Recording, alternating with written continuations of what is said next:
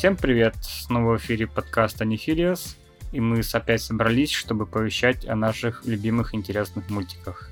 А сегодня со мной э, на записи Нави. Это я. Нави. Проб. Привет. Скорчи. Да-да, привет. Серуша. Привет. Лискин. Привет. И я, магистр. Эм, первым начнет Нави. Давай. Ну, сегодня расскажу про мультик, который смотреть, конечно, никто не будет. А, он называется «Камиказе Кайто Жанна», что условно можно перевести как «Божественная похитительница Жанна». Ну или «Воровка», но «Воровка» звучит как-то не очень. Название на самом деле посложнее, но это связано с сюжетом, поэтому об этом попозже. Это, в общем-то, Махасёдзе. Во всяком случае, позиционируется именно как оно. Э, у большинства людей Махасёдзе сейчас ассоциируется ну, с Sailor Moon или там с прикюрами, хотя на самом деле это больше Маха Сентай, когда у нас целая зондеркоманда девочек в матросках или хорошеньких лекарств, которые сражаются со злом и так далее. А более классический старый э, образец жанра – это э, с одной оптимистичной наивной девочкой, э, которая хиншинится, который помогает какой-то волшебный помощник, который э, есть какой-то волшебный парень, и со всем этим набором она борется со злом. Эм, из более-менее современных представителей жанра, ну, вспоминается, наверное, Карткаптер Сакура, потому что более старые, там всякие Крими Мами и Пинки Мома, скорее интересны уже только совсем любителям жанра, потому что это уже было очень давно. Итак, Камиказе Кайто Жанна. Э, в девичестве это, в общем-то, манга, которую рисовала Арина Танемура э, с 98 по года по июль 2000 года. Нарисовала она 7 томов и, в общем, 33 главы. Э, видимо, манга стала достаточно популярной, потому что в 99-м по нему стали снимать мультик, который закончился в январе 2000 года. То есть раньше, чем манга закончилась.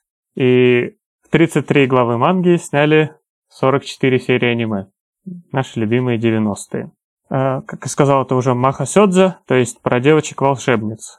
Когда смотришь, э, в общем, появляется вопрос, действительно Маха Сёдзе ли?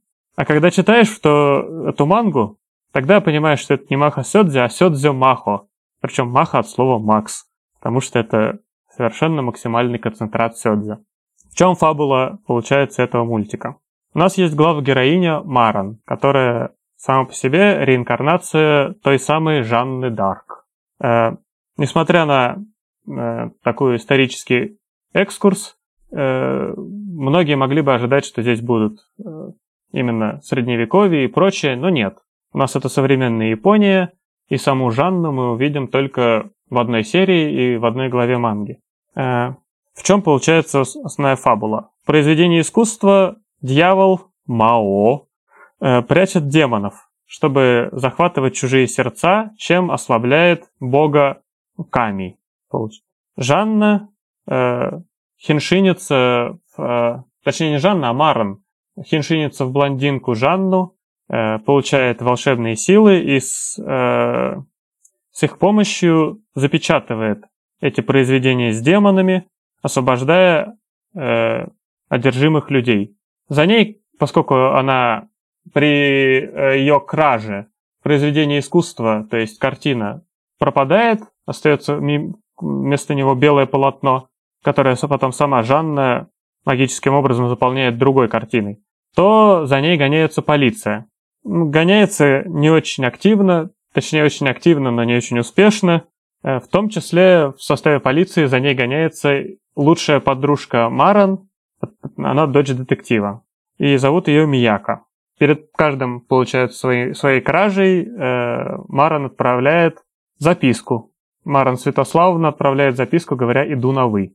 А, помогает ей в этом волшебный помощник, это ангелочек, девочка Фин Фиш, aka Паймон.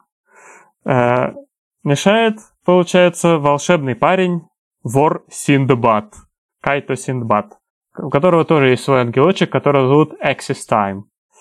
Э, прежде чем переходить чуть подробнее о сюжете, скажу о персонажах. Э,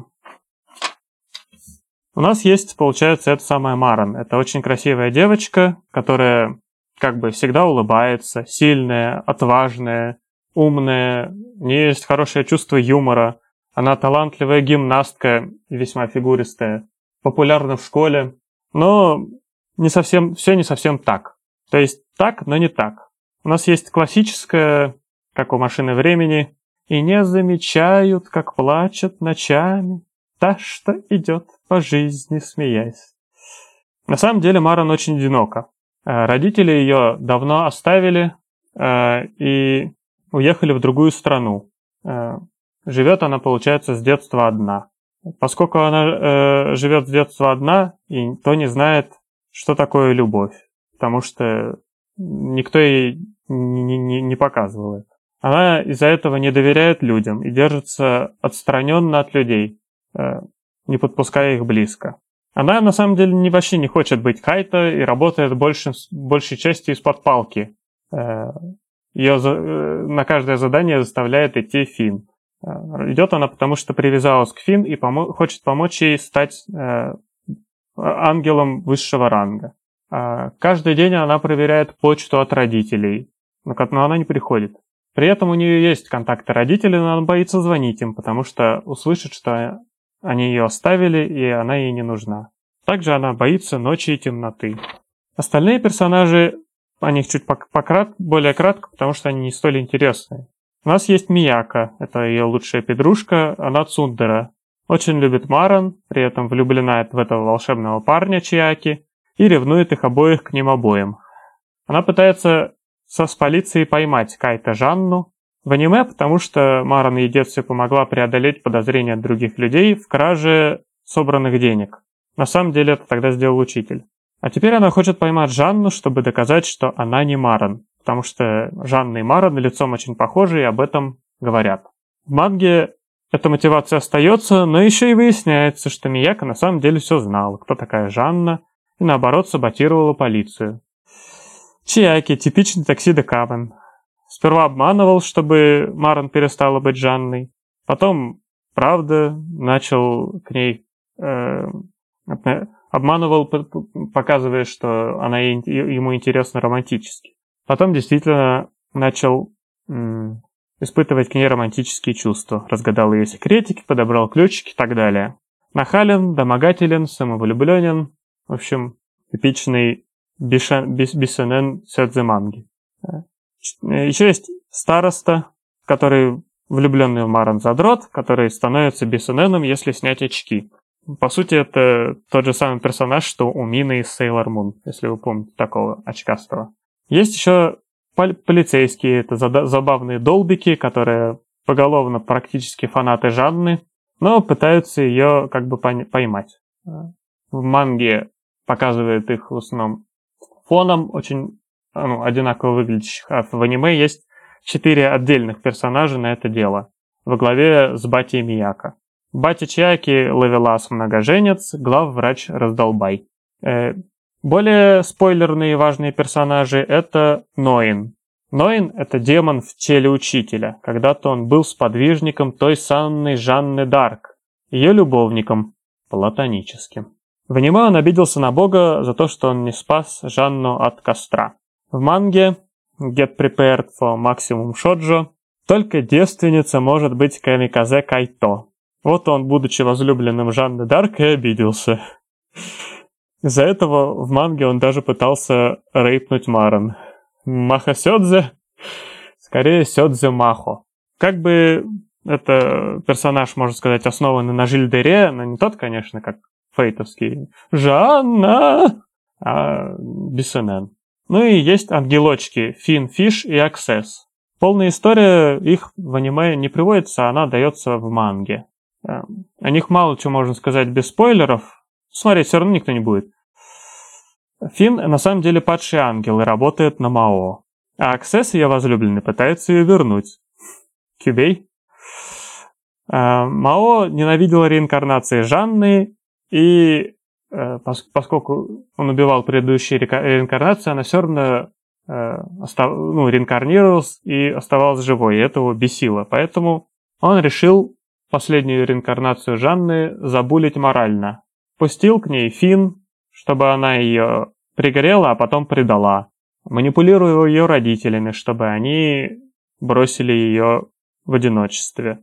Э, подослал к ней Ноина, чтобы он разлучил ее и Чиаки, ну так далее. В общем, пытался сломать волю Маран изнутри, у него почти получилось. А, что при этом делал Ками, бог. А почти ничего он не делал, он вообще почти бессилен. Он может создавать жизнь и поднимать божественный ветер. Камиказе. Вот оттуда и название. А Жанна на самом деле даже не Жанна, а Ева. То есть э, все реинкарнации и Жанна Дарк, и Маран, это на самом деле реинкарнации той самой Евы. Бог создал Адама и Еву, жил с ними, любил Еву, но когда они съели яблоко познания, то поняли, что они и Бог различаются, полюбили друг друга и свалили от него. На Тараре. Кто сказал на Тараре? Собственно, примерно в этом сюжет и состоит. Э, противостояние Бога и, и дьявола, и Жанна как посланник Бога против дьявола. Сценарии аниме и манги на самом деле различны. Манги, манга чистый сёдзе-концентрат, заканчивающийся уже после аниме, и при этом подающий сюжет очень резко и сумбурно. Буквально это. У тебя в одной главе происходит одно, спустя несколько страниц происходит совершенно другое, совершенно другим настроением, и вот так э, бросает по сюжету. Анима попроще, более махасидзийная, чем, чем манга, как сёдзе. Разбавленная, с картинами недели, как монстры недели, поэтому оно как полегче восприятия. Если условно вы больше любите старый Sailor Moon, чем Sailor Moon Crystal, то аниме Жанны зайдет лучше, чем манга. Э, графика старая, большеглазая. Корни манги, несмотря на 98 год, скорее глубоко в 80-х. А, графика, конечно, ну такая уже устаревшая, не очень богатая, не очень анимированная. Ну, много смешных кипер-рож, как, как обычно в Сёдзе. Также ну, заметно фан-сервис. Помните же, что у нас были гимнасточки? В манге с этим еще по фан-сервиснее. Про музыку особо ничего не запомнилось, там разве что этот опенинг Peace of Love в голову прям въедается. Фина, ну, в общем-то, зачем это смотреть? Во-первых, главная причина, наверное, приятная глав героиня. Красивая, э, скептическая, юморная, грустненькая, с голосом очень известный ветеран Сейю Кавасими Хока. Тогда она еще не была ветераном. Также, ю, ю, ну, юморное сёдзе, фан, тот же фан-сервис. А вот читать, э, ну, если вы девочка, читайте, вам зайдет. Честно говоря, я от такого бес, бескомпромиссно чистой сидзюты прилично обалдел. В общем, это примерно все. Ну, вопросики можно или там небольшие дополнения, мне вот интересно. Там вот ты, Нави, упомянул, да, э, что вот э, корни в 80-х, а причина, почему так глубоко все ушло, неужели нечего было как бы вдохновляться автору другими какими-то творениями? Ну, это же ты, ты знаешь ответ на этот вопрос. Ну, там показал в одном из интервью Арина Танимура говорила, что вот там, там в местности, где она жила, телевидение было там только один или два канала, и оно как бы из детских передач регулярно крутило только старые какие-то э, Махасёдзе, сплошные рераны, то есть э, перепоказы, перепоказы, перепоказы. И поскольку ей особо было как школьнице нечего делать, то вот она это и смотрела. Ну и, естественно, еще любила тоже читать из периодики, что ей доставалось то, что у нее покупала мать, какие-то журналы тоже с какими-то ну, женскими историями, но для постарше. И получается, вот у нее, видимо, такой вот микс смешался, и получается, она этим, ну, как-то какую-то а, от, отметку у нее вот в воображении, в памяти оставила. И еще тоже очень интересно, что mm. э, вот ты тоже говорил, что вот там достаточно хаотический сюжет скачет, я мангу не читал, но я вот открывал, начинал смотреть сериал, и я вначале не понял, я перепроверил, я точно первую серию открыл. Там прямо с места в карьер, так, с никакой интродукции, не знакомят с героями, прямо так раз-раз. Очень похоже, будто это какой-то фанфик уже по устоявшемуся сеттингу, и как бы подразумевается, что читатели его знают.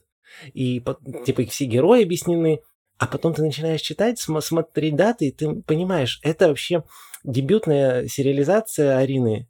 И получается, она сама чуть ли не ровесница была э, персонажа этой манги. Ей там было 18-20 лет. Это она впервые, то есть вообще с Азами со всеми знакомилась. И получается, вот, наверное, с этим связана такая ну, некоторая импульсивность, экспрессивность и непоследовательность.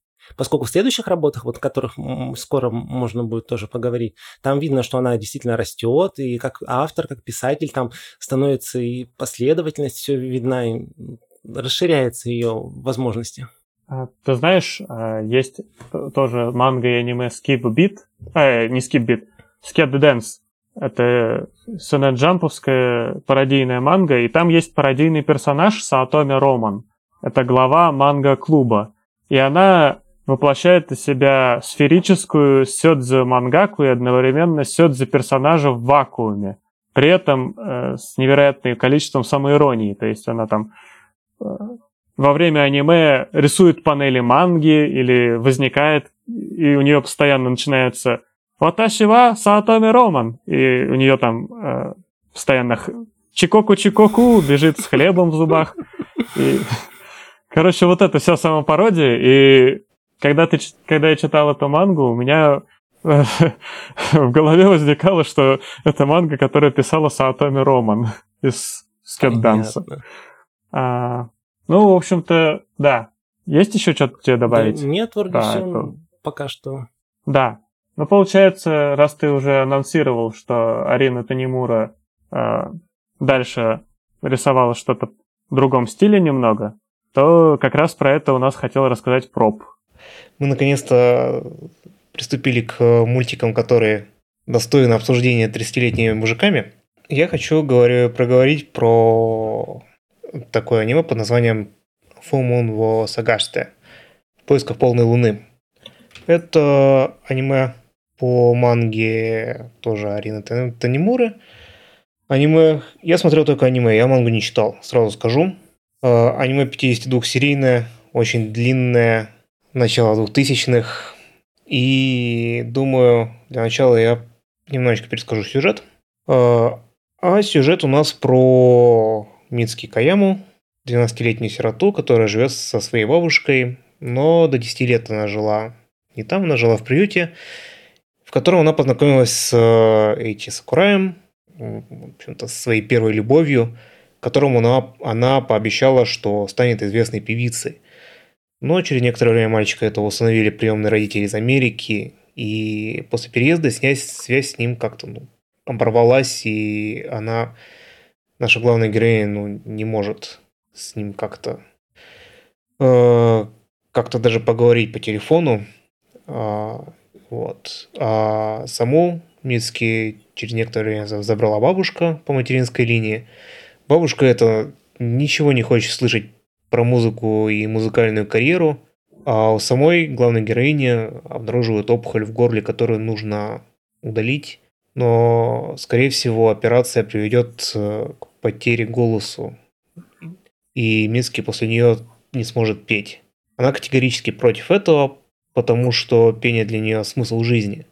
А, как будто мало всех вот этих бед, которые на нее свалились, перед ней появляются два снегами – которые сообщают, что жить ей от всего момента остался только год. Но, к их удивлению, вместо того, чтобы отчаяться, Мицки решает прожить этот год так, чтобы исполнить свою мечту, стать певицей и найти эти.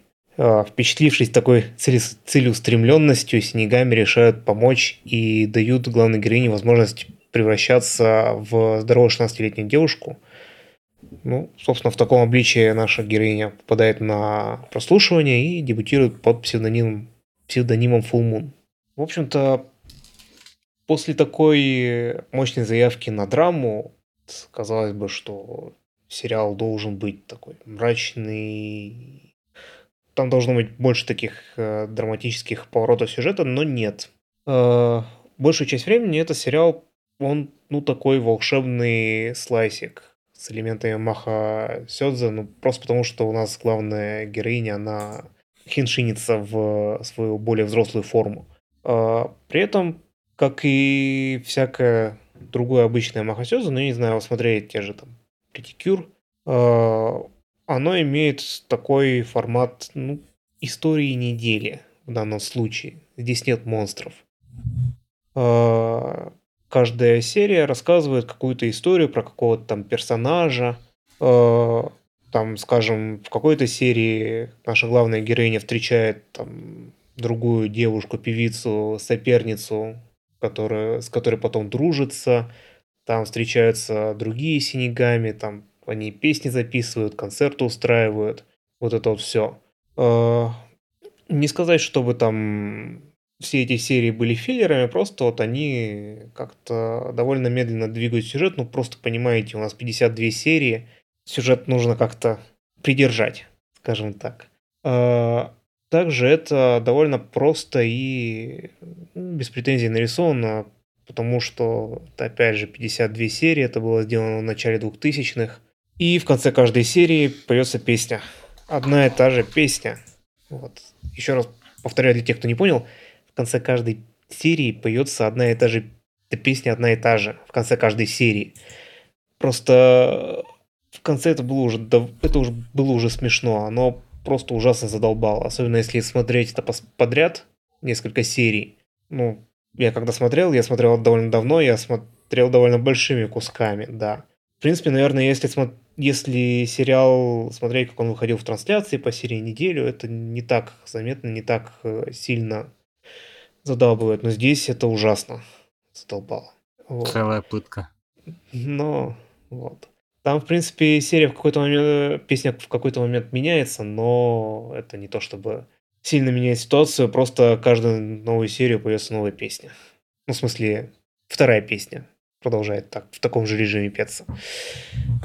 И мы, наконец, подходим к второй части сериала. Ну как, она меньше по объему. Это, наверное, последняя треть сериала, где уже у нас возникает драма. Ну просто потому, что сюжет такой, что ее нельзя было избежать. У нас есть четкий дедлайн, когда все должно закончиться. Так же, как э, помните, был сериал Махараматик, где по сюжету тоже вот эта главная героиня, Роба, горничная, должна была умереть. В И здесь такое довольно важное различие, потому что в Махараматике, например, в, каждой, в конце каждой серии был таймер, что, дескать, до отключения Махору осталось там столько-то дней. Здесь такого нет, и, в принципе, по ходу немножечко забываешь, э, можешь забыть о том, что вот там девочка на самом деле больна, у нее там нужно делать операцию, ей осталось, осталось жить меньше, чем год. И когда начинается драма, она прям так немножечко обухом бьет по, по голове. То есть, э, в принципе, в махроматике они в какой-то момент нарушили свои правила и также ударили, но там эта драма была более, как это сказать, э, ты был более к ней подготовлен. А, здесь вот эта драматическая часть для меня, она самая любимая и самая ценная в этом сериале, потому что, ну, мне... Она, конечно, да, она, она, конечно, не сказать, что вы там прям сложно сочиненная какая-то, но она очень хорошо работает, в том числе, как мне кажется, потому что у нас есть вот эта самая первая слайсовая часть, в которой нам представляют всех персонажей, их э, долго-долго раскрывают, и ты к ним успеваешь прикипеть, и тут ну, начинаются такие не очень, может быть, даже хорошие события, и э, градус напряжения, он повышается до самого последнего концерта. То есть э, я скажу, что главная героиня, она переживает очень тяжелые события, она просто... У нее получается их пережить, принять, стать взрослее и в конце концов э, э, наверное, даже, можно сказать, при, принять свою судьбу. Вот. Но в конце концов, но в итоге все разрешается хорошо. Концовка хорошая буквально для всех персонажей, настолько, что вот прям не нарадуешься. Вот, мне сериал понравился. Единственное, он длинный и он довольно... Ну, да, 52 серии, не все, не все выс, высидят. А, но при этом он очень хороший и довольно душевный. Вот. У меня Всё? есть спойлерный вопрос, ну, больше про концовку. А, насколько он заканчивается, скажем так, э, разрешением? То есть он заканчивается принятием неизбежности смерти или все-таки там хэппи-энд? Э, я бы сказал и то, и то. Вот, то есть э, э, там без, спойлеров. Ну ладно, давайте. Можно со спойлерами, это, наверное. Это, уже. это будет спойлер. То есть в конце, насколько я помню, девочка должна была вот в тот самый день, когда ей, ну, когда ей предсказали смерть, у нее была назначена операция на вот эту опухоль. И в итоге она э, вот эти синегами, которые были все время с ней рядом, один из них, он... Э, ну, кор- короче, короче, один из них, он полюбил эту самую девочку, и, насколько я помню, они выпросили э, ей такое вот, как бы сказать, прощение, не прощение. Они выпросили ей жизнь. Угу. Вот. Э, почему просто вспомнил вопрос про вообще как это заканчивается, потому что есть несколько произведений, почему-то вспомнился Джармушевский мертвец, про то, что, да, человек уже умер, и дальше происходит сюжет про принятие его смерти, своей собственной смерти. И это в том числе, ну, возможно, есть в апрельской лжи, то есть когда тоже там спойлер-спойлер, главная героиня знает, что она умрет, и она таки умирает в конце. И вопрос mm. поэтому был, про насколько это реалистично, насколько это грустно, печальная концовка. Но, похоже, тогда ну, еще такого не было. Здесь э, все-таки это для мне кажется, более юной аудитории э, сериал. Вот. И там все немножечко попроще с этим. Плюс э, вот это вот как бы принятие уныния, оно немножечко не в, харак... не в характере главной героини, потому что она вся такая довольно активная, веселая. Вот. Э, и в итоге, почему я сказал и то, и то, я давно смотрел, сразу скажу. Я могу уже не помнить э, деталей, но насколько я понял, вот, э, она прожила этот год ровно так, чтобы не, как бы не, не оставить никаких сожалений. То есть она добилась своей мечты в этот год. И она могла уже спокойно уйти в, в другой мир. При этом э, понятно, что она жизнерадостная, очень жизнерадостная, и она ну, не хотела умирать. Поэтому вот так, так же, как и не хотели ее смерти вот эти близкие, близкие люди, в том числе вот с снегами. Поэтому в итоге все вот таким образом разрешилось. Если можно, мне бы еще хотелось добавить, вот ты сказал, что э, один из Синегами влюбился в нее, а в принципе я вот не смотрел до конца весь сериал, не успел, я смотрел где-то только начальные несколько серий, но это прямо буквально вот видно, и вот это такая вот девочковый и мальчиковый подход, прямо вот э, там же Синегами и мальчик, и девочка, и вот как э, они относятся к героине девочка Синегами, она прямо ревнует в начале героини, когда видит, что мальчик Синегами в нее несколько как-то это... Слишком рьяно свои рабочие обязанности в отношении главной героини стал выполнять. А в то же время, при том, когда э, девочка Синегами узнает о том, что главная героиня в кого-то влюблена, она сразу ей становится интересно, а какой она красивый, там покажи фоточки, все это. И вот такой вот разность подхода, и вот то, что на это акцентируется внимание, вот это, ну, говорит прямо, что автор девушка, и что тоже пишет, о чем хорошо очень знает. Вот. А, сами вот эта девочка с снегами, она там, наверное, лучшая девочка в сериале. Лучший кролик. Ру- лучший кролик, да. И девочка. Девочка-кролик. Вот. Думаю, у меня все. Ну, можно еще немножко добавить mm-hmm. из того, что вот сквозное вот то, что вот в Жанне и в Full Moon одновременно вот видно, что, ну, не выдает, а прямо говорит о том, что это один и тот же автор. В принципе, даже если другие манги, которые не экранизированы, у Танимуры посмотреть, ну, даже просто синопсисы смотришь, у нее, ей очень интересна вот тема, скажем так, вот ее всех превращений героини, во-первых, это, ну, все произведения это Махасёдзе сплошные, во-вторых, все героини, они трансформируются со смещением в возрасте. И если вначале героини, они трансформируются из девочек в девушек, там, в женщин, в которые они, вот, хотелось бы им, получается, наверное, стать в жизни, вот, там, э, вот, защитницей, там, обиженных, оскорбленных Жанной, там, либо э, вот, э, идолом, который поет. То есть вообще изначально Танимура вдохновлялась тогда популярной Morning Musume группой и сама даже, в принципе, хотела писать и песни, и потом она, самое удивительное, еще и напишет и издаст несколько синглов, но уже после вот Full Moon манги. В дальнейшем у нее в произведениях будет получаться даже наоборот. То есть она растет, то есть ее возраст меняется, ее герои, они тоже меняются. Например, дальше будет манга, где ее героиня будет, наоборот, трансформироваться из взрослой в девочку. То есть, получается, возможно, что-то хочет исполнить то, что не получилось тогда. Что вот это вот тоже такая интересная эволюция в ее творчестве. Это интересно. Я думал ознакомиться с мангой Full Moon, вот, но как-то не сложилось. Видимо, это было слишком сёдзе для меня, и я не смог. Повышенная концентрация сёдзе да. в крови. Да-да-да. У вас перед, передозировка сёдзе. Да-да-да. Ну окей, пойдем тогда дальше от сёдзе к более суровым жанрам. У нас э, куклы у Рабучера, и про них у нас поговорит Скворчи. Уф, да, сейчас вам буду в очередной раз, мне кажется, я уже почти всем присутствующим это затирал, кроме, кажется, Сируши, и даже показывал первую серию. Да, всем, получается, Пропу, Магистру, Лискину и Нави, да, по показывал. Ну, мне ты, мне ты не затирал, но я серию смотрел. А, первую. ну окей. Без тебя, правда.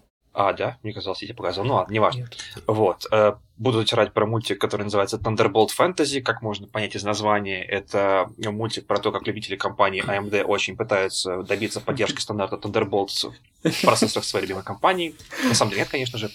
Вот. На самом деле это э, сериал от э, любимого нашего всеми или не очень любимого Уробу Чигена. Солнышко, так сказать, светило японской э, анимационной индустрии. Э, ну или нет, как, опять же, как вам кажется более правильным на вкус и цвет товарища нет, да? Э, который, э, в принципе, известен, наверное, ну, я много чем известен, представлять особо не нужно. То есть та же Мадока, тот же Фейдзер, та же Сайона Ута, если кто-то читал, довольно популярный ВН, многие с нее начинали, тот же Психопаспорт и тому подобное. Вот. Как известно, он пишет довольно-таки во многих жанрах, то есть он любит себя раскрывать не только как автор этих сценариев к аниме. Также вот он сотрудничает с компанией Plus, ну, которая Венки делал, собственно, вот Сая Наута, там, Демон Бейн и прочее-прочее, что он писал. Также он и к манге сюжеты пишет, и книги он пишет, то есть Ранобы, тот же Фейдзера, как Ранобы изначально издавался, по в четырех томах от него, потом уже, собственно говоря, мультик сняли. Вот. Даже у него есть, э, так сказать, в его резюме такой момент, как, э, собственно говоря, автор, он был автор сценария автором сценария к э, очередному сезону Камен Райдера, то есть, ну, за такое сравнение меня сожрут немножко любители токусацу, но есть такой жанр токусацу, и больше всего он нам известен по э, Power Ranger, который, собственно говоря, является э, лицензированной копией одного из японских сериалов Супер Супер Сентай только, ну, лицензированный в Америке, чуть-чуть частично переснятый. Неважно. Вот, он снимал один сезон Камен Райдера, Kamen Rider Гайм, я его смотрел, он потрясающий просто. То есть, если кому-то интересно, кто там, там сильно фанат Робочи Гена, и хочется вот прям еще больше какой-то там Мадоки что-то в этом роде. Вот Kamen Rider Гайм очень хорошо зайдет, мне кажется. И, собственно говоря, вот его очередной, сказать, его очередное произведение, которое он полностью вот прям вот с нуля отец всего, то есть от задумки до сюжета. Э, собственно говоря, вот Thunderbolt Fantasy, как оно появилось и чем оно отличается от остальных. Э, в каком-то году в 14 если не ошибаюсь, или в 13 но, по-моему, 14 все-таки. Э, его, собственно, рабочий Гена к тому моменту уже очень известного сценариста, то есть, которого все его известные самые работы уже были сняты, наверное, та же Мадока. Э, его пригласили, собственно говоря, на э, такой фестиваль, грубо говоря, анимации или там манги, точно не помню, на Тайване. Ну, то есть, знаете, как у нас там есть в Москве JCon, ой, JCon, JFest условно, да, и туда приезжают всякие там CU, всякие режиссеры и прочее. Ну, раньше приезжали, разумеется, до коронавируса и прочего. Вот. То же самое было на Тайване, его пригласили туда как почетного гостя. Вот, он прошелся по этому, собственно, фестивалю, э, дошел до уголка одной э, анимационной, не, не, не анимационной, а, так сказать, мультипликационной, я не знаю, как это назвать, студии под названием Пили. Вот, э, да, интересное такое название для русского человека, но тем не менее, этот Пили означает как раз вот это слово Thunderbolt, то есть гром и молния. Uh, или там, не знаю, гроза, можно это его обозвать еще. Вот. И у, у Робочи Гена произошел просто отвал башки от того, что там увидел, потому что он увидел кукол. Собственно говоря, эта студия как раз снимает кукольные мультики, которые на, Тайване, на Тайване и в целом в Китае тоже довольно-таки традиционное ремесло, которое уходит там еще в 17 век, когда вот эти вот куклы, ну, там целые театры были, ну, и были, и сейчас есть такой кукольное, скажем так, э, кукольное представление. Куклы довольно большие, очень подробно сделаны, очень качественно насаживаются вот так вот человеку на руку, то есть не как какая-то маленькая марионетка, а прям такая здоровенная, почти там, ну не метровая, но около того, может быть, кукла, э, которая вот насаживается человеку на руку, он там ее изнутри управляет, то есть там глаза у нее двигаются, и руки, ноги прочее, прочее, то есть очень э, такое качественное, очень сложное ремесло. Э, и вот, собственно говоря, эта компания Пили делает Э, одноименный мультик, в частности, который так, также называется «Пили». Э, он выходит чуть ли не с 85 -го года, насколько я помню. Да, с 85 -го года он выходит э, на Тайване до сих пор. То есть такая экая Садзая-сан японская, только вот в тайваньской версии. И, собственно говоря, да, вот этот кукольный мультик, он там бешено популярный, э, у него там чуть ли до сих пор не высоченные рейтинги на, тех тайваньск, на тайваньском телевидении и все такое. Вот, а Робочкин совершенно не, не представлял, что такое существует, как, наверное, собственно, большинство слушающих это сейчас. И у него, ну, я, как я сказал, произошел отвал башки. То есть это прям, он увидел новые какие-то просторы, границы, что там можно сделать с этим новым искусством, то есть снять что-то в, в рамках вот этого вот кукольного, так сказать. И он вернулся, собственно, в Японию, написал своим знакомым из Good Smile Company, это такая крупнейшая компания по производству аним- анимешного мерча, в частности, кукол именно. То есть, почему, собственно говоря, потому что куклы там, куклы здесь. Вот, он э, ну, запичил свой, свою идею, идея там у него довольно быстро родилась, довольно качественно. Вот, все вышло очень хорошо. И, с другой стороны, э, сотрудники компании Пили, которые как раз были на этой выставке, они знали, что рабочий ген пришел, они знали, что он был на их, собственно, в их уголке, они знали, что у него произошел отвал башки, вот, они сами были его, во многом его, то есть, фанатами, потому что в этой студии работает много людей, которые, ну, угорают по аниме, собственно говоря, и они, разумеется, знали про Рора Бучигена, там многие были его фанатами. Поэтому, соответственно, так вот произошло, что они сконнектились друг с другом, собственно, к студии Пили и Ген, Рора Бучиген, практически там чуть ли не одновременно друг другу написали, типа, «А давайте сделаем что-нибудь такое общее. Вот. И начали придумывать что-то общее. Идея в том, чтобы, собственно говоря, взять вот этот вот формат китайских э, кукольных мультиков и адаптировать его, скажем так, немножко к анимешной аудитории, к анимешному в целом такому более анимешному формату. Потому что там, на самом деле, довольно много отличий. Э, например, самое банальное то, что э, в, китайском, э, в китайских мультиках обычно, собственно, вот этих вот э, кукольных, обычно озвучивается все роли одним человеком. То есть он разными голосами, но там один и тот же человек все роли озвучивает. То есть, ну, как-то вот так вот традиционно повелось.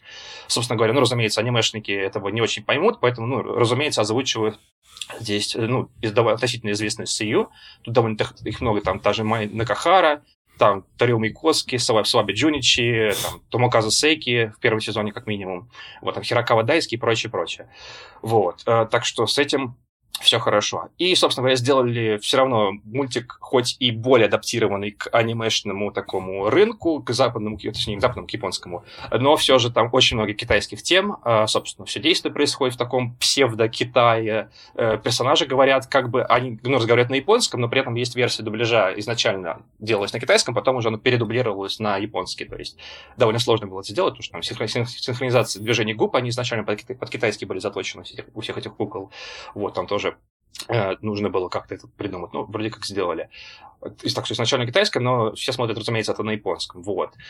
Э, что еще? Что еще? Э, немножко сбился с мысли.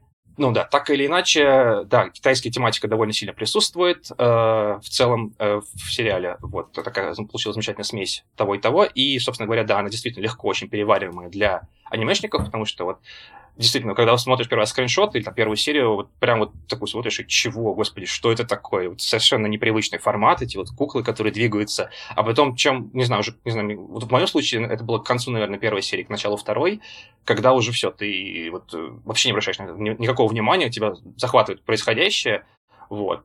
И это даже ну, только плюс, потому что это так свежо выглядит, там какие-то плюсы свои значительные. Например, э, то, что оно снято, разумеется, все вживую, со всеми этими куклами, и там очень много боевых сцен, и они, они выглядят просто потрясающе. То есть вот все, что анимируется, там, ну, что знаете, срезают углы, например. То есть чтобы там где-то тут можно такую-то кадр сделать, чтобы там показать, э, ну, не знаю, чтобы не рисовать лишнее. Где-то еще что-то там такое общее можно показать, как там какой-то э, взмах мечом, грубо говоря, и просто все белым залило и все такое. А здесь, наоборот, здесь, поскольку все снимается очень подробно на камеру, то выглядит потрясающе. Никогда нет такого, что ты не понимаешь, кто кого бьет и что вообще происходит.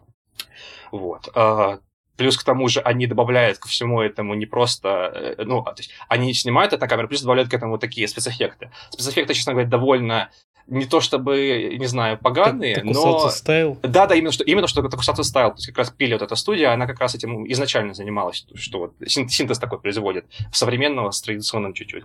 Вот. Э, они не то чтобы странно выглядят, но скажем так, это как условность такая воспринимается. То есть немножко необычно, но быстро к этому, опять же, привыкаешь, и это, ну, местами даже прикольно, наоборот, смотрится. То есть, ну да, Токусатsu стайл отличное определение. То есть, кто смотрел хоть одну серию там тех же Рейнджеров или Камен Райдера, наверное, ну, Сентай, да, Камен Райдера, то все поймут.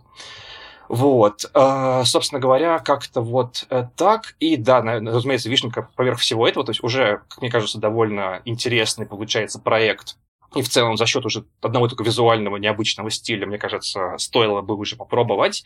Но вот вишенка на, счет, на, на, на всем этом торте, собственно говоря, Уробучиген и со всеми его вот этими вот э, монструозными, ну не монструозными, конечно, но довольно-таки интересными, скажем, сценариями, которые, ну, скажем так, выгодно отличаются от многих таких штук, к которым мы привыкли. То есть, например, ну, к чему мы там привыкли? Вот здесь у нас такой э, средневековый около фэнтези сеттинг, э, ну, да, даже больше, чем около, а скорее ближе к фэнтези сеттингу.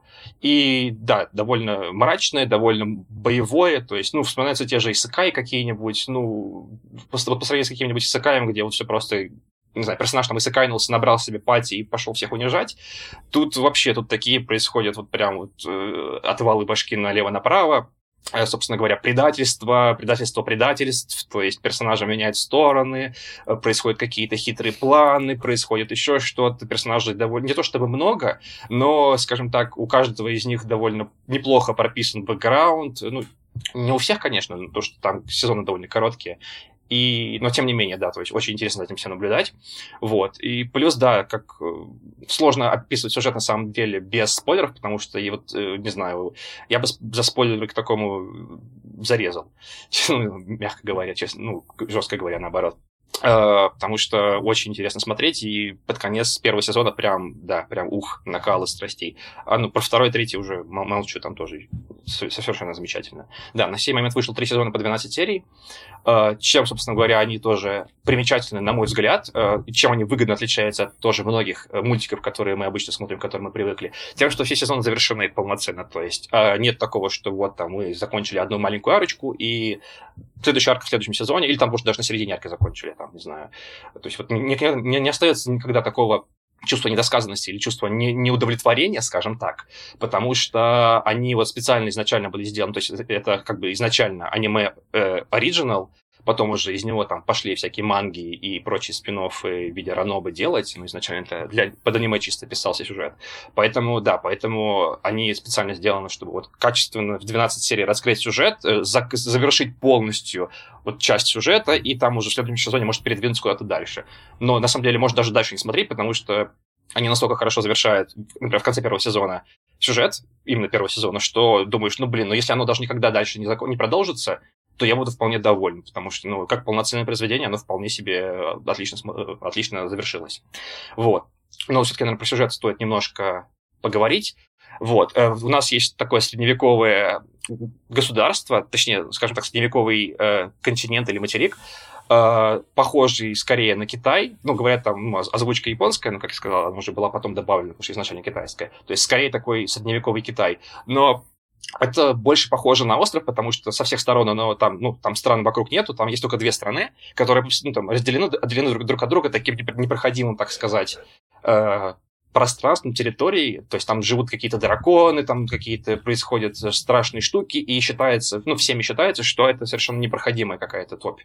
Вот, поэтому как бы страны фактически друг от друга изолированы. На самом деле там уже потом выяснится, что нет, там куча всяких путей есть и тому подобное, но поначалу, да, поначалу считается, что изолированы две страны друг от друга, и всего остального мира так и живут вот так вот изолированно.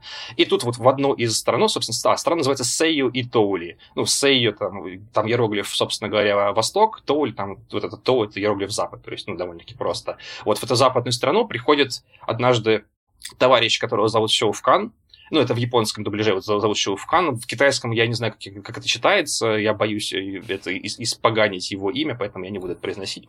Вот. Э, так или иначе, да, вот приходит товарищ Сеуфкан, и, собственно говоря, вокруг него заворачивается э, весь сюжет после того, как он встречается с товарищем, который ну, фактически становится его худшим лучшим другом на все три сезона, которые сейчас вышли, и, скорее всего, дальше тоже. И, собственно, два главных персонажа есть, вокруг, крутится, вокруг которых заверчивается, заверчивается э, сюжеты всех сезонов. Сезоны совершенно разные, то есть сюжет везде совершенно разный, поэтому э, ну, как-то их общими чертами, общими словами разве что можно описать, что э, ну да, то есть это такой э, фэнтезийно-боевичковый, э, да, типичный такой, ну не, не, не то чтобы типичный, но фэнтезийно-боевичковый сюжет. То есть, okay. в например, есть какая-то крупная мрачная организация, которая там контролирует почти всю страну, вот эту вот Тоули из э, из теней. Она охотится за мечами легендарными. И, собственно говоря, вот наши главные герои пытаются один из этих мечей собственно говоря, ну, не дать им заполучить, точнее, не меч, там, они уже заполучили в первой серии э, клинок, а им нужно не дать заполучить рукоятку еще, вот, которая у наших главных героев есть. Вот. Там есть куча вспомогательных персонажей, на самом деле не куча, но там, да, я уже говорил, относительное коли... небольшое количество есть. Вот про всех говорить э, смысла, в принципе, не вижу.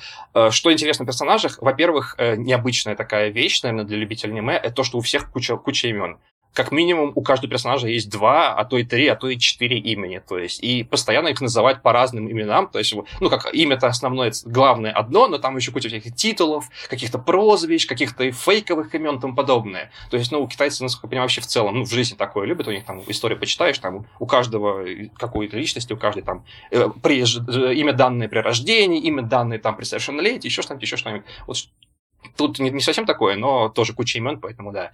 Э, иногда бывает сложно понять вообще, о ком идет речь. То есть, э, ну, там они обсуждают кого-то, такой, блин, Лин Сэцуа, что за Лин Сэцуа? А, точно, это же Рёфу Сэджин, э, Сэджин, все ясно. Вот, то есть, поначалу сложно, потом быстро привыкаешь, потому что, опять же, как я сказал, персонажей не то чтобы сильно много, к ним, да, быстро потеряешь, перетираешься, и проблем проблем пропадает. Вот. Что я люблю, за что я люблю этих персонажей, за то, как они именно друг с другом взаимодействуют, как они прописаны. Особенно два главных героя, они прям вот такая вот парочка, э, ну, как я сказал, э, худшие, лучшие друзья, что-то типа такое, как их называют, заклятые друзья, вот вспомнил выражение. А, что главный герой, который прибыл как раз из другой стороны, он такой весь из себя, он, он, он все это в гробу видал, то есть, ну, он не хочет ввязываться во все эти проблемы, он не хочет, он просто хочет там заняться, заняться своими делами, чтобы от него отвязались все, он такой вот цукоми типичный. А вот этот другой персонаж, на которого он натыкается, он, наоборот, он супер хитрый, он супер умный, и он, наоборот, вечно докапывается до главного героя чисто по фану, то есть донимает его, там, втягивает в свои какие-то передряги, и главный герой этого терпеть не может, но приходится, потому что, ну, так или иначе, там сюжет, сюжет разворачивается именно таким образом, что вот не отказать, то есть, ну, и в итоге, да, он, он бухтит-бухтит и идет, а этот да, улыбится довольный такой, поимел фан, и, в общем, да, то есть э, один, один другого краше. Вот. Э, совершенно замечательные главные, главные герои. Остальные, в принципе, там много чего про них сказать, мне кажется, нельзя, они довольно ну, более-менее типичные, скажем так. Но вот главные очень сильно выделяются герои в моих глазах. Вот, э, такие дела, собственно, что я еще могу сказать? Что еще могу сказать? Я могу выразить свое разочарование в том, что этот сериал практически никто не смотрел, почти никто о нем вообще даже не слышал. То есть вот я вот всем, кому не, не прожужжал уже уши, ну вот э, мало кто вообще про него даже в целом слышал изначально. То есть, ну, бывают люди, конечно, которые там, ну да, потому что доносятся все-таки слухи, но вот в, на Западе в целом, не только даже у нас, а вот в других ну, западных странах, к сожалению, про него люди очень э, мало слышали, и тем более и еще меньше людей смотрел этот сериал. Вот, мне очень за это обидно, потому что он смотрится совершенно на одном дыхании, потрясающе, очень красиво выглядит, очень интересно, и персонажи замечательные, и в целом вот я вот жду четвертого сезона, как вот не знаю, как не знаю, что еще жду. Он вроде как анонсирован уже давным-давно, вроде как то ли в этом году будет, то ли в следующем. Ну-ка, ну-ка, давай, анималист, ты мне расскажешь. А еще интересный момент, что этого сериала нету на май анималисте, потому что май анималист не считает его аниме. Ну, там только аниме из сериалов. А вот на анималисте оно почему-то есть. Видимо, анималист считает его Ну, аниме. на анималисте там всякое китай... китайское аниме есть. А на, на, на Давай. по-моему, тоже всякая китайщина есть, не? Не знаю, А, Ну ладно. не встречал. Нет, вроде как Вот, анонсировано, да, сиквел третьего сезона будет, но пока еще непонятно когда, непонятно, да, к сожалению, когда и будет. Ну, ничего, ждем. Вот, Ну, как-то как-то Про так. Как-то так. Про... Слышал? Я, я про него слышал, когда первый сезон выходил. Тогда про него еще Ну да, что-то, возможно, что, от- от- что-то говорили. Да, а потом такое ощущение, что А все, потом всё. забыли люди, да. Да. Вот, я еще, я еще впутал, честно говоря, сам э, его с Гандамом, Тандерболтом немножко. То есть я слышу Тандерболт, такой, ну, ну, наверное, что там Гандам какие-то, да, то есть, и все. И потом уже только, да, когда мне как раз э, мой знакомый, который очень угорает по этому сериалу, запичил его тоже вот так вот очень, очень яро, очень он фанат такой ярый, и я пошел посмотрел, потому что мне стало интересно, и вот. Только после этого я понял, ну, разницу, грубо говоря, да. Вот такие дела. Так что вот, и можете сказать что-нибудь умное, если у вас есть что сказать. Хм. На моей аниме листе нет, Да, но есть, есть, на манга. World Art. А, на- ну, слушай, World Art, значит, уважаемый почти как аним- анирист ресурс. Что можно сказать? Да. Когда у нас он перестал быть матерным словом World Art? Не А, перестал. ни- никогда не переставал. А, ну да, значит, все, все сходится, все сходится. Вот, такие дела. А Скорче, а скажи, пожалуйста, вот ты упомянул, что там вот, ну, вот Китай, а вообще что, есть какие-то исторические аналогии там с Троецарствием, там с подобным что-то? Э, вот нет, то есть, вот то, что имеется в виду в самом мультике, да? Да-да. Э, нет, то есть, вот Троецарствие и проще, я довольно люблю тематику Троецарствия, она, ну, она веселая, она классная, но здесь именно они Троецарствие не особо затрагивали, как минимум я пока вообще ничего похожего не заметил за три сезона. Но опять же, да, то есть не, не, не все китайское строится вокруг Троецарствия, к счастью, поэтому, ну или к сожалению, на самом деле, потому что я бы хотел больше классных мультиков про Троецарствие, кроме, как же он назывался, Саутен Коура, наверное, лучшее, что вышло на, на сей день в аниме. Вот, но пока здесь, к сожалению, нет. Ну, тут и без этого хватает своих замечательных штук, поэтому да. Я, хотел бы добавить на эту тему, а, скажем так, в китайском творчестве визуально, то есть э, это характерно для сериалов, ну и, скорее всего, для анимешных вещей тоже, у них есть разделение четкое по жанрам. Мгм. То есть есть историческое произведение, которое именно строится на жестких исторических рамках, на исторических событиях. Мгм. Там происходит почти полная реконструкция одежды, еды, всего подряд. Мгм. И вторая часть это такие фэнтези вещи, то есть про то, как э, фэнтези, короче, Китай, какого-то далекого прошлого, Мгм. и там как раз все такое вот нарядное, красивое, вкусное, мифологическое, очень много всяких этих легенд туда вплетено. И, скорее всего, как бы этот Thunderbolt Fantasy это больше про вот эту фантазийную часть. У них, да, вот как раз, как ты сказал, есть еще такой жанр, э, он называется уся. И Да, вот, вот да, это, вот, это он он, он и есть, ты про него, видимо, говоришь, да, то есть вот он Да. чисто относится к жанру уся, то есть там даже у него на Википедии есть в тегах этот у- уся. Ну, уся это, так сказать, для тех, кто не слышал, это вот как раз то, что Магита сказал, такой да, при- приключения таких маршал, а, ну, этих бо- мастеров боевых искусств, скажем так. Вот, кстати, пока еще говорил, мне напомнил это один момент, я посмотрел нулевой эпизод, который выходил перед первым сезоном, перед показом. Собственно говоря, этот был эпизод про то, как, собственно говоря, ну, все, что я пересказал, то есть, как он получился, этот сериал, э, откуда он взялся, как его делали и тому подобное. И там был замечательный момент. да? Что-что? Making- Да, of. фак- фактически, да, там половина, две трети мейкинов и одна треть это превью первой серии. Вот. Собственно говоря, там был замечательный момент, когда вот сидит рабочий ген и два чувака из Good Smile Company. Вот. И они говорят, один из них говорит, что вот, да, куклы вообще потрясающие. Эти китайцы, точнее, тайваньцы, делают потрясающие куклы. Мы, в целом, японцы, могли бы сделать не хуже вообще. Но проблема в том, что мы бы попросили вас на этих кукол не дышать даже, потому что это было бы, ну, как произведение такое, скажем так, довольно хрупкое искусство. А они этих кукол делают с таким запасом прочности, что вот снимать, не просто снимать, там постоянно они там летают, ну, на руках такие летают, конечно, но там прыгают, там на мечах дерутся, при съемках, но они их еще кидают, там даже вот кадры показывают, как вот снимается это, как там вот этих кукол швыряет фактически, там, чтобы они вертелись в воздухе, а потом записывают это верчение, и ну, как будто они вертятся там, ну, знаете, в бою типа такого. Эти кукол прям кидают, они прям на пол шмякаются, здоровые, они большие, они тяжелые относительно, и их просто поднимают, отряхивают, и, ну, там, дальше поехали.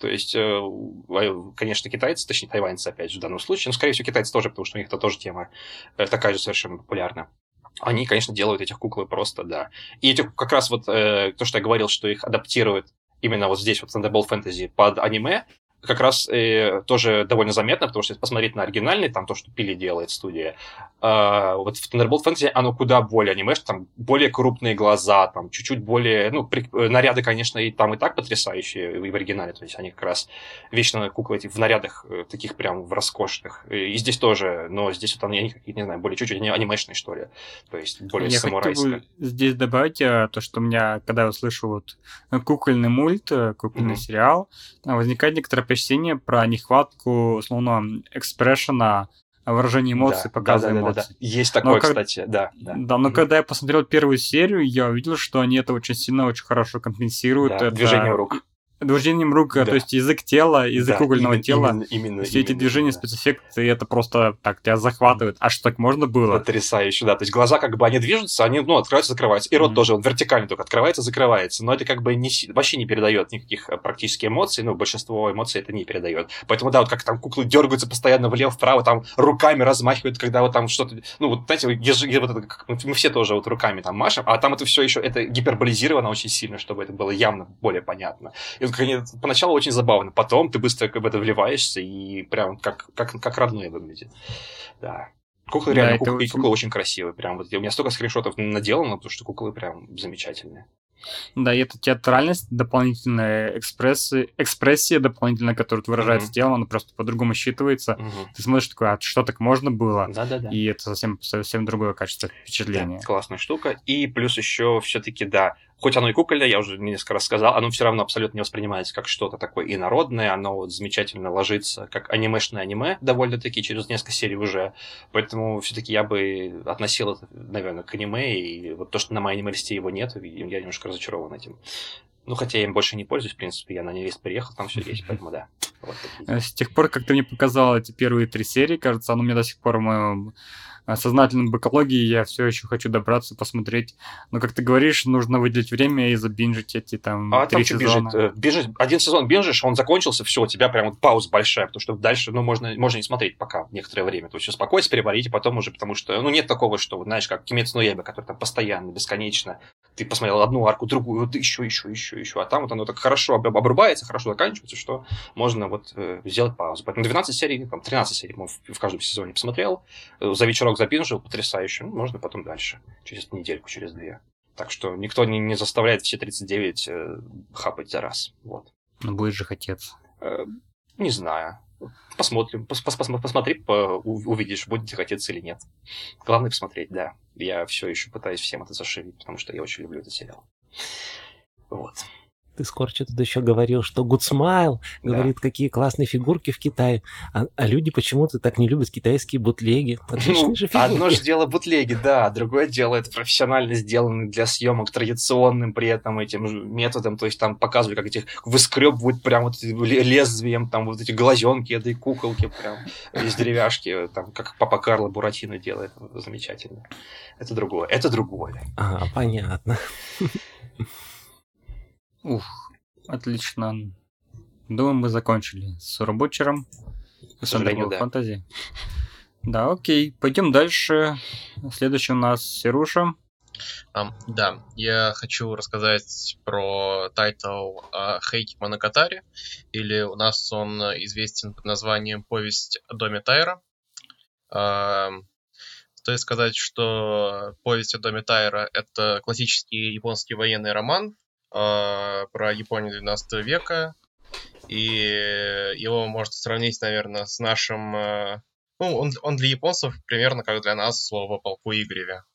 Но есть отличие в том, что если слово «полку Игореве», оно все-таки в письменном источнике сохранилось, а повесть о доме Тайра распространялась э, бродячими сказителями, Билла Хоси, которая под, под аккомпанемент э, такого древнего японского музыкального инструмента вивы, рассказывали про нелегкую судьбу э, вот этого дома Тайра, у которого была практически вся власть одно, одно время в Японии. Э, этот роман, он, в принципе, существовал в сотнях вариантах по тексту, и при этом э, был очень важен всегда э, тон рассказчика и отношение рассказчика к этой истории.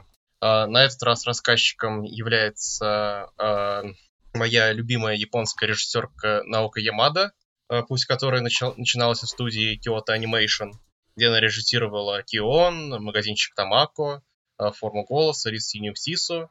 И так как она ушла из студии Киоани, в студию. Э, при этом взяла с собой подмышку сценариста Рейко Юсиду и начала работать над адаптацией как раз этого романа «Повесть о доме Тайра». Так как снимал студия Science Saru, это отражается на дизайне персонажей и анимации в целом. И, но несмотря на то, что стиль, как говорится, юасовский, э, главная черта наука Ямады э, в нем прослеживается. Это, это прежде всего кинематографичность, так как она большой синефил, и в ее произведениях можно найти, например, отсылки даже к Сергею Параджанову, которого в Японии вообще, наверное, никто не знает, кроме нее. И э, и самое главное, наверное, что можно выделить, это эмоциональное раскрытие персонажей через анимацию движений их тел, их походки и так далее. И ее взгляд на эту старую историю э, сконцентрирован э, не на войне и не на битвах, а на судьбах людей и их чувствах. Э, я видел даже некоторые комментарии от людей, которые читали какую-то версию этого романа, и их главной претензией к этому аниме стало отсутствие как раз-таки битв и э, военного искусства. Этого в аниме действительно мало, и потому что, мне кажется, Ямаде и Сиди это неинтересно.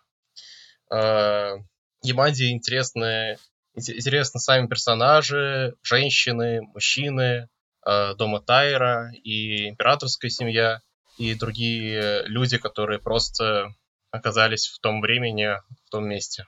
А, стоит отметить также краски сценариста. А, это Рейка Исида. Она может быть вам известна по тайтлам «Девушки и танки», «Violet Evergarden» и «Магазинчик Тамако». А, и, стоит, и самое главное отличие аниме как раз таки от романа в том, что в аниме рассказ ведется от э, девочки с гетерохромией по имени Бива. А, собственно, аниме начинается с того, что в далеком 12 веке жила-была девочка с гетерохромией по имени Бива, со своим отцом-монахом, а монахом она странствовала по городам Японии. И все, что у них было, это старый музыкальный инструмент, э, как нетрудно догадаться, бива. В один день ее отца безжалостно убивают солдаты дома Тайра.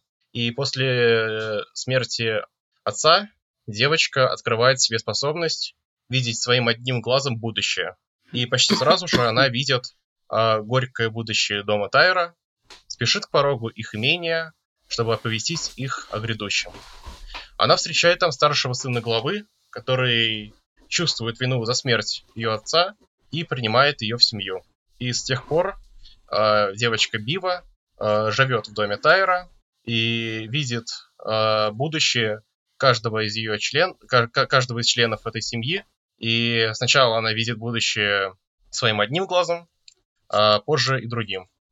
Стоит отметить, что обычно структура серии стоит, стоит так, что а, где-то второй половине, где-то уже в конце а, Бива, у Бивы а, загорается как раз этот глаз, которым она видит будущее, а, и она начинает петь а, про будущее одного из членов семьи, о том, как, ну, что с ним будет, какая горькая участь его ждет. А, стоит отметить, что также, что главную роль исполняет Аой и она же поет под аккомпанемент пива. А, все это очень интересно и очень пронзительно, потому что И, и что самое главное, это аниме законченное, и в конце меня ждало очень большое откровение, и мне показалось даже, что я как-то очистился после этого аниме, потому что оно в целом про, э, про то, что с судьбы не убежишь, но жить как-то надо. Э, думаю, вы можете задавать свои вопросы. У меня есть вопрос. А, соответственно, здесь такой классический сюжет про предсказателя и отношение к нему. А насколько здесь как бы, как относятся к ее предсказаниям, насколько ругают ее за ее предсказания, вообще считают э, ее пророчество самосбывающимся? Знаешь, э, э, ты вот знаешь, все особо не обращают внимания на, на нее и на ее предсказания, хотя они, мне кажется, они даже понимают, что ее предсказания это как бы правда, и, но они все равно пытаются играть свою роль в этой жизни и дальше делать так, как они должны делать. В целом, э, вот роль Бивы, она вот, ну, роль Бивы этой девочки, она как раз-таки э, это роль рассказчика, это история. И вот это вот этой трагической, трагической кончины дома Тайра. Mm-hmm. Вспоминается кто-то из древнегреческих э, героинь, которые да, обладали даром предсказания, кажется, Кассандра, если я правильно помню, которой никто не верил. Ну, а здесь, скорее всего, просто, просто игнорируют. Да. Э, просто игнорируют, но при этом они все относятся к Биве как к части вот семьи.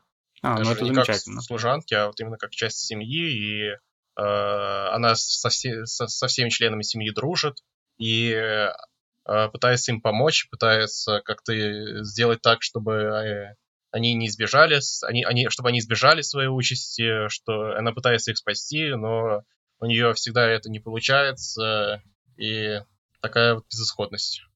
Фата фатализм да. происходит. А вот у меня такой небольшой вопрос. Все, наверное, знают о том, что вот достаточно трагическая ситуация с Kyoto Animation случилась несколько лет назад, и многих, как бы, мы, известных там режиссеров, аниматоров, даже потеряли тогда.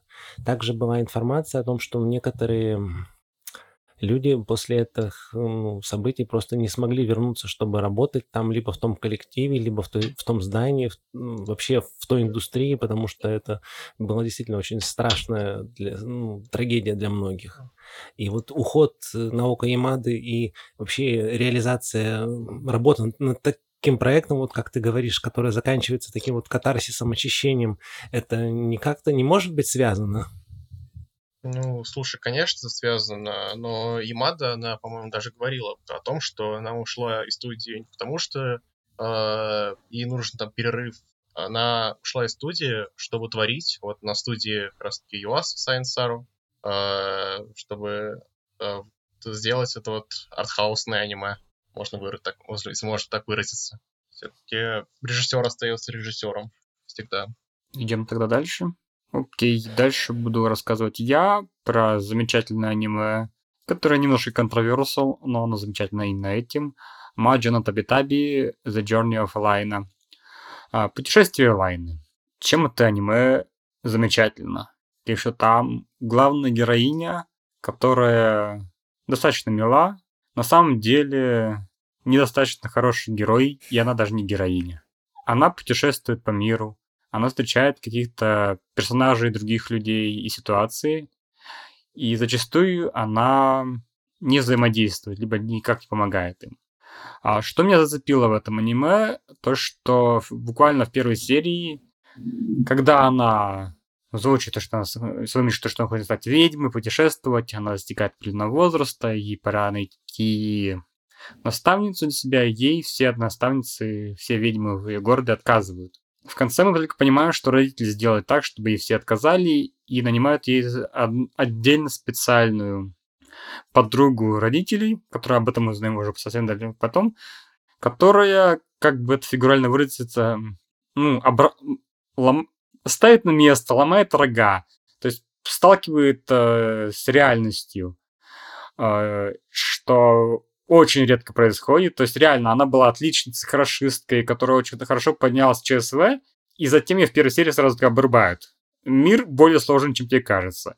Ты не всемогущая. Учись говорить о том, что ты хочешь, что тебе нравится, что тебе не нравится.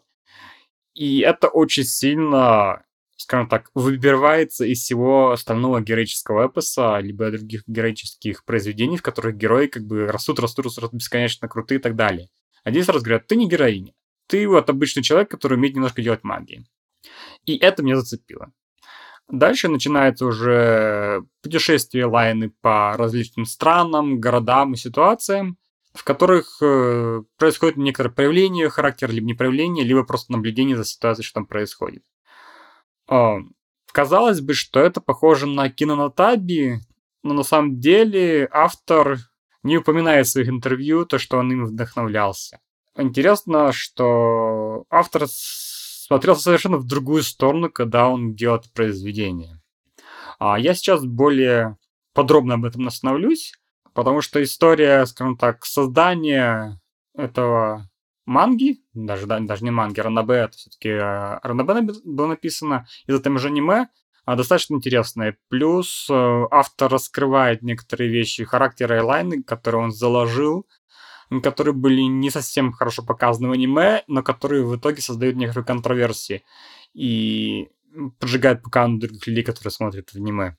Или они смотрят и дропают, потому что Элайна ведет себя не так, как, э, мы, как большинство людей ожидает, что она должна себя вести. А, интересно, что автор это Джоги Шираиши. Он начал писать примерно в 14 лет, но до 20 годов э, до сих пор не опубликовал ничего интересного, то есть он не совершил свой авторский дебют. И напоследок он реш, э, решился написать последнее произведение, потому что подумал, что если в течение 10 лет он не опубликуется, то он как бы забьет на свою мечту, на эту задачу пойдет жить нормальной жизнью. Так вот, в 20 лет он понял, что как бы уже все, попробует последний раз взять все, что он может, все, что он умеет, и вложить буквально всего себя в последнее произведение и написать его. Плюс он решил его опубликовать э, в Amazon Kindle Story в виде электронной книги, чтобы как-то зафиксировать свои факты своей публикации в интернете. Вот. И в итоге эта история как раз э, оказалась в путешествии Лайны, и она выстрелила. Затем произошла, соответственно, адаптация аниме, в которой автор не сильно участвовал и да, выдал несколько хинтов, которые не особо на что-то влияют, и он, в принципе, был доволен адаптацией. А ключевая вещь, про которую говорит автор, то, что Элайна это не просто симпатичная девушка, но проницательный, хитрый человек, который, помимо прочих изворотных черт характера, еще и довольно жадный. То есть Элайна такой не очень хорошая девочка. Она жадная, она вредная, она изворотливая, она хитрая. Но, к сожалению, в аниме не везде показывают эту часть. Но, допустим, в аниме, точнее даже так, он специально сделал так, чтобы во второй части, во второй серии аниме был показан эпизод про поле цветов, чтобы сразу настроить зрителя на тот лад, то что здесь будет темно. А, ну третья серия, да, окей, да. Ну, вторая там книга там на эпизод, ладно, хорошо. То есть то, что здесь будет dark, здесь будет темно, здесь не будет хорошо, потому что в этом мире есть, условно, плохие вещи, и они будут происходить. А, да, он специально сделал так, чтобы как бы это оправдать ожидания, сделать то, что печально. А... Mm, да. Ну, ну да, но как бы здесь надо понимать, что есть отдельное произведение, в котором задает этот тон, и вопрос датации аниме, в то, что аниме э, не сильно часто касалось этих темных сторон Лайны и не подчеркивало их. И поэтому как бы их не было понятно, а почему она такая вот ничего не делает. А, на что как бы автор говорит, она ничего не делает, потому что на самом деле не столько не хочет ввязываться, сколько он решил, что Элайна будет помогать другим людям, только когда они попросят об этом. Да, то есть нужен просто явный запрос от другого человека, что помоги мне. Да, либо же э, это возможно только когда, условно, одинокий путешественник, э, ну, одинокая путешественница может помочь. Потому что зачастую там были многие ситуации, которые уже достиг... Э, зашли в тупик, и Элайна об этом узнает только уже как бы в момент этого тупика. И в этот момент она, что бы она ни делала, она ничего не может сделать. И то, это то как... Есть, ты То есть она узнает, что это тупик и ничего не делает, она не разрешает его, не пытается даже. Да, она просто не может его сделать. То есть э, Скартак автор вдохновлялся тем, что зачастую многие, да, многие вещи нельзя разрешить, потому что, ну, невозможно решить, либо простой обычный путешественник не может это сделать. Вот. Э, вопрос, почему она ничего не может сделать? У нее же вроде бы есть магия. На что, как бы, он говорит, отвечает то, что у нее, да, у нее есть магия, но она недостаточно сильна. То есть она может починить условно сломанную вещь, либо там помочь полетать, а, либо что-то еще, но зачастую эта магия только для того, чтобы ну, помочь себе. И она недостаточно сильна, чтобы как бы совершать какие-то подвиги. Ну и плюс Элайна отправляется в путешествие не для того, чтобы исправить несправедливый мир. Она отправляется в путешествие, чтобы посмотреть на мир. Ее задача посмотреть на мир и изучить его. И, соответственно, в этом сеттинге она всего лишь обычный человек, то есть ключевое слово обычный, который не, немного умеет... Так случилось, что он умеет использовать магию. Все, и это ключевое. А, соответственно, с этой точки зрения воспри... ты начинаешь чуть по-другому воспринимать э, это аниме, то, что происходит. Потому что ты, по сути, просто присоединяешься в путешествие и смотришь, как оно развивается. А здесь интересно то, что чем же вдохновлялся автор. А интересно, что он говорит тоже, что он смотрел CSI, э, CSI, Менталист, Шерлок, как произве... пример сериалов, которые ему были интересны, которым он вдохновлялся. А в частности, саму Элайну он вдохновлялся на, на сериями про National Geographic об экологии животных, растениях, которые были, собственно, вдохновлением для стран и животных, которые мы встречаем в этом мире. А, соответственно, если в, этом случае рассматривать Элайну как некоторую серию National Geographic, где у тебя безучастный оператор и ведущий показывает вот новую интересную страну, а в таком случае как бы снимается ожидание геройства некой контроверсии. Да, у тебя есть некоторый магический сеттинг, да, у тебя персонаж, э, милая, красивая девочка, у которой есть магия. Но суть ее путешествия — это больше наблюдение и... Ну, да, наблюдение и постигание мира. Как-то так. Ну, да, это, кстати... Ну, в принципе, как мне кажется, оказалось довольно удачной затеей, потому что как мне кажется, как раз мультик выстрелил, ну, не знаю, что магии, но мультик как раз выстрелил, наверное, больше, большей части именно за счет этого, за, за счет того, что случилась третья серия, и все пошли обсуждать прямо вот в тот день вообще, прям со всех сторон полилось, прям каждый обсуждал эту серию, везде, в каждом чате, там, ругались люди, что такая вот она должна, не должна, и тому подобное. При, при этом эта третья серия, мне кажется, достаточно неплохо показала ее э, вот, вот это то самое, о чем магистр говорил, ее суть Элайны. А, ну и я могу сказать, что третья серия в аниме и третья серия в манге, видимо, первые источники, они очень сильно отличаются. В аниме довольно сильно это все порезали и... Я, я кстати, даже не помню, они смягчили углы или...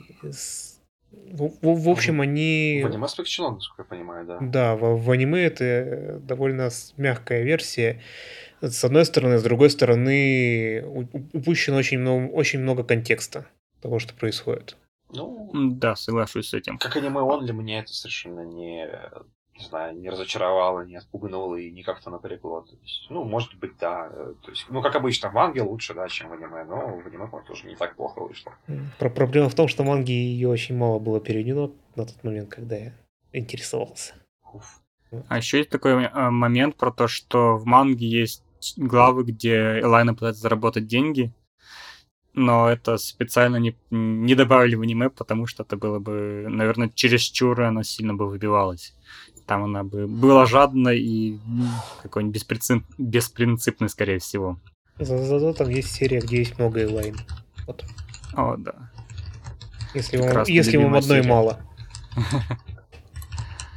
А, еще такой момент, то, что почему мне понравилось это аниме, это наконец-то было какой-то ну, просвет в том, что у тебя показывается не идеальный главный персонаж.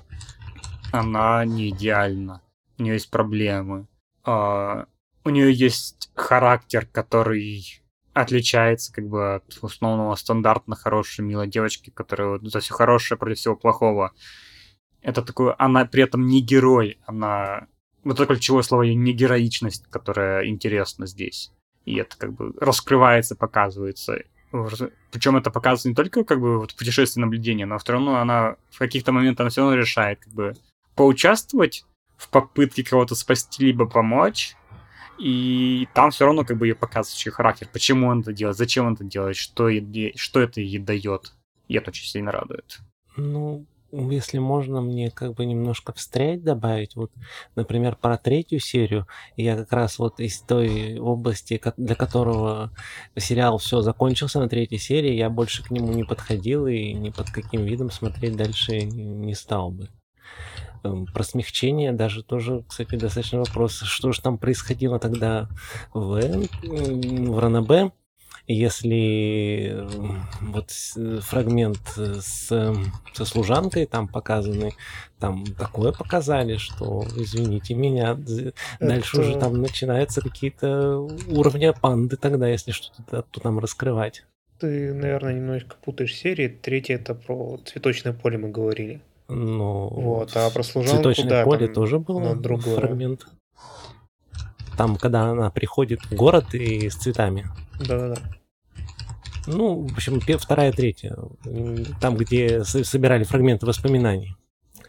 И то, что, например, сказали про возраст автора, тоже достаточно за, за, много объясняет, что, пожалуй, действительно такой максимализм виден. Вот он не то, что потом вот наработается, а вот тут оно как такое вот э, если есть что-то, то все вот по максимуму, прямо вот э, до экстремума доведены вот эти так называемые страны, не, не нужно ничего объяснять, ну, вот у нас там здесь так, здесь так, там где-то говорят только правду, а за это наказывают.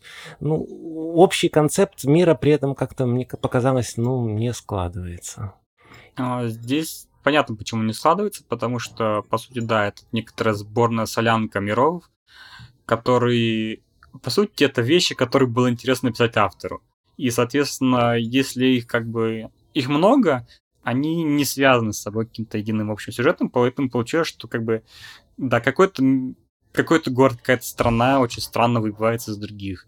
Ну, и это, естественно, так оно получилось, собиралось, потому что реально такой последний атtempt, он пробовал различные вещи, просто собрал их в одну, в одну, в одну вещь, которая вполне вкладывается в, в концепцию путешествия. Вот. И еще вот я, честно говоря, вот до последнего хотел молчать, просто ничего не говорить на этом сериале. Но вот ты упомянул, что герои не идеальны. Да они же везде есть, в каждом. Давай, вот если вспомним, скоро будет 10 лет э, с момента трансляции Мадоки. Там же все девочки не идеальны. Мадока плачет и не хочет э, становиться Махасёдзе, не хочет защищать, она боится. Ну, это другое вообще, это абсолютно не то. То есть, по уровень даже близко не похож на то, про что ты сейчас говоришь. Нет, мы говорим о несовершенстве. Ну, одно дело несовершенство, а другое дело вот э, Одно дело несовершенство с точки зрения, скажем так, э, мягкого человеческого несовершенства, а другое дело вот то, что мы имеем в Маджино Таби-Таби, это когда это уже граничит, не знаю, с каким-то вот вопросом, а вообще можно ли так поступать? Человек ли герой там? Вот, ну, типа такого, да. То есть это ну... ближе к антигерою, потому что в Мадоке просто можно понять, да, что ну да, им страшно, мне тоже было страшно. Нет, я согласен, просто я именно к формулировке, что несовершенный герой. Да не герой это, не герой. Ну, да. Несовершенных героев ну, у нас а, полно. А, а, антигерой, тоже, антигерой тоже герой. Почему? Ну, ну да, здесь ключевая вещь, то, что она не герой. Хотя кажется, что она как бы герой, но нет. Меня очень как раз зацепила эта черта Элайна, почему-то мне всегда нравятся такие персонажи, которые вот именно что выделяются какими-то как бы негативными резко чертами. То есть в целом персонаж вроде положительный, но вот есть такие черты, не знаю, вредность какая-нибудь, какая-нибудь жадность или что-то типа такого. Ну вот та же вот моя любимая Эйла, Эйлма Таргетилайнин из Панцуэйн, которая вот прям, э, ну вот все для Санечки, но все, все остальные просто вот, э, ну она, ей наплевать на всех остальных, и она такая холодная к ним относительно, то есть ехидно и прочее, прочее. То есть, наоборот, всегда эта черта почему нравилась, поэтому вот э, Маджина Таби Таби очень хорошо как раз зашла. Вот именно Мне кажется, Эйла не стала бы игнорировать бомбардировку какой-нибудь страны героями, если бы там не, не хотелось, или ей там... Ну да, если даже, даже знала, что она там погибнет. Тут совершенно, конечно, разные, да, вектора, скажем так, куда это направлено, но вот как она вредничает со всеми персонажами, это, ну, в целом похоже, как мне кажется. Ну, тут там, да, там более наигранно, более анимешно, чем здесь, но все же. Но подход, конечно, да, оригинальный. Очень, очень много поляризовал людей. Ну, это здорово, на самом деле. Все лучше, чем... Самое худшее — это безразличие. А когда люди обсуждают и ругаются, ну, не ругаются, там, яро обсуждают, скажем так, бурно, но это, наоборот, классно. Да, это очень признак качественного произведения, которое... Потому что люди поз... начинают видеть э, каждый свое, и происходит столкновение, потому что каждый, разные люди видят, видят разное. И, соответственно, возникает как бы некоторые разъединения, которые позволяют э, с интересом обсудить э, происходящее. И вообще это такой некий триггер для обсуждения некоторой рефлексии, что происходит, почему это происходит. А ты бы сам бы, что, сделал бы что-нибудь или нет? Как бы ты сам поступил в этой ситуации, и это как бы заставляет людей думать. Да, ну, к счастью, ну, не к счастью, а вот, к сожалению, наоборот, то, что ты вроде как упоминал, что плохо описали как раз, э, что маги в этом мире могут и не могут, и вот, мне кажется, в мультике этого было недостаточно, поэтому как раз это была одна из причин, почему люди больше ждали от нее, что ну что ей стоит, блин, она ведьма, она такая сильная, лучшая ведьма на свете, там, или как она себя любит описывать, что вот самая молодая, mm-hmm. самая талантливая, все такое. И все наоборот ждали, что она самая талантливая как раз. Ну, ну, ну что ей стоит, казалось бы. А ну, на самом деле не так все просто, то есть. И... Элайна, приди, проблему разреши. Да, да, порядок наведи. Порядок наведи. Да, я просто сейчас вспомнил, пока мы говорили про, условно, ну, некоторую параллель можно провести со слаймом, который там про Римуру аниме, где он, по сути, постоянно power level, происходит power level, он обретает новые, новые скиллы, способности, а попутно он, как бы, словно ведет путь героя. Он всегда за все хорошее. Он делает так, что, ну, условно, даже воскрешает мертвых. То есть э, постоянно положительный герой, который есть чуть-чуть там некоторых, э, ну, условно, отрицательных черт, но они не настолько отрицательные, они просто он нормальный, положительный герой, который за все хорошее против всего плохого, и, собственно, он, словно, постоит за свою нацию, отстоит свою нацию, отстоит дружественные государства и города и защитит их. В то время как Элайна, она одна, она путешествует одна. У нее нет сил, возможностей, но есть какая-то немножко магии, и все. Да. А еще, кстати, мы вот сегодня, по ходу, день такой, мы все забываем сказать про лучшую часть сериала, что я забыл сказать, что в этом, э, в Thunderbolt Fantasy Савана вообще Хироюка на музыке и на опенинге Time Revolution. Вот. А здесь опенинг, я не помню, кто его поет, видимо, то ли главный, то ли, то ли Сид, то ли Элайна, то ли нет. Но в том, что самое важное, что вот этот опенинг в сериале такой, что у меня каждый раз за сердечко хватает, когда там припев начинается. Он такой классный, прям я его готов бесконечно слушать. Вот. О, да, это согласен полностью. То есть э, офигеннейший опин, который я не часто слушатель вообще опенингов э, переслушивал с каждой серии и наслаждался этим. Ну и, конечно же, прекрасная графика. Это нельзя не отметить. Да, все так. А еще магистр говорил про... Ну вот он сравнивал с э, кино на табе. Я сейчас думал, а чем они отличаются вообще? Ну, то есть, ну, вроде как в одном, в одном аниме девочка ходит по странам. Другого аниме она там на мотоцикле говорящем ездит. Тоже ну, по разным кино странам. вроде бы больше, боль, чуть вот. более вовлечена во все происходящее. Во-вторых, а... ей больше прощается неувлеченность, потому что, опять же, она не крутой, лучший на свете маг и все такое. Ну, мне кажется, наоборот. Мне вот наоборот, когда я думал, казалось, что кино, она вообще это как, я не знаю, это как э, объективная камера. То есть она, в принципе, она безэмоциональна, она не вовлечена. То есть там чуть ли не ну, в старом аниме, и, может быть, в новом, была чуть ли не единственная история, где она решила в... вступить, как-то повлиять на ход событий. А во всех остальных она просто стоит и смотрит в стороночке, что там происходит. Как там люди друг... уничтожают другие страны, что-то там хорошее, плохое происходит. А здесь она, ну, так или иначе, но как-то вовлечена.